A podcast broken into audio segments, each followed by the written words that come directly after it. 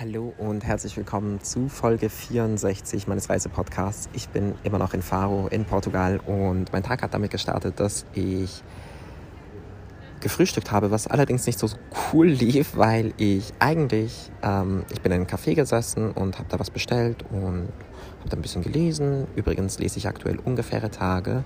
Es ist so ein ich weiß nicht, was das für ein Genre ist. Es ist irgendein Buch, das von einer psychisch, psychischen Klinik handelt, einer geschlossenen und äh, ist aus der Sicht eines Pflegenden oder eines Pflegers geschrieben. Ähm, ja, und ähm, habe das gelesen und dann ist einfach nichts gekommen. Die ganze Zeit, also ich habe, glaube ich, 20 Minuten gewartet auf, es war halt nur so ein Toast mit Käse oder so, so ein Croque Monsieur oder wie man das nachher immer nimmt. Ähm, und dann habe ich mal gefragt und eben gemeint, ja, ja, es kommt gleich. Und zehn Minuten sind vergangen, da ist immer noch nichts gekommen. Dann bin ich so reingegangen und habe gefragt. Und dann haben die so die Schultern gezuckt und haben gemeint, ja, ich glaube, das wird bald gemacht. Und dann habe ich halt so gesagt, so, ey, ganz ehrlich, ich habe keine Lust mehr länger zu warten und bin dann einfach gegangen. Ähm, hat mich ein bisschen genervt. Und ich habe mir dann irgendwo noch was anderes geholt, aber ich war halt so, ey, ich wollte mal, ich wollte einfach nur was essen.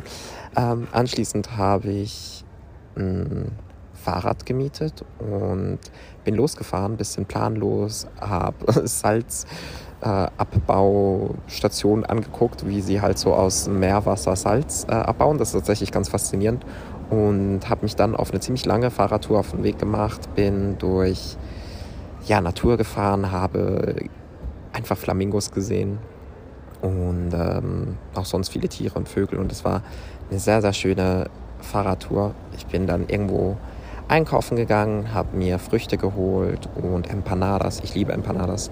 I don't know why, aber es ist einfach so gut. Ich mache das in Zukunft zu Hause auf jeden Fall auch öfters mal. Mm. Und habe mich dann an einen Strand gesetzt, den ich gefunden habe. Unfassbar schön.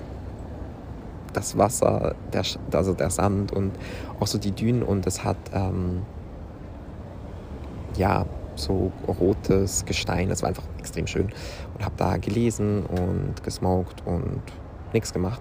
Ich wusste bereits da, dass mein Handy nicht mehr viel Akku hat, aber ich dachte, ich habe ein Ladekabel dabei. Hm, hat sich dann herausgestellt, ich habe kein Ladekabel dabei und noch 3% Akku.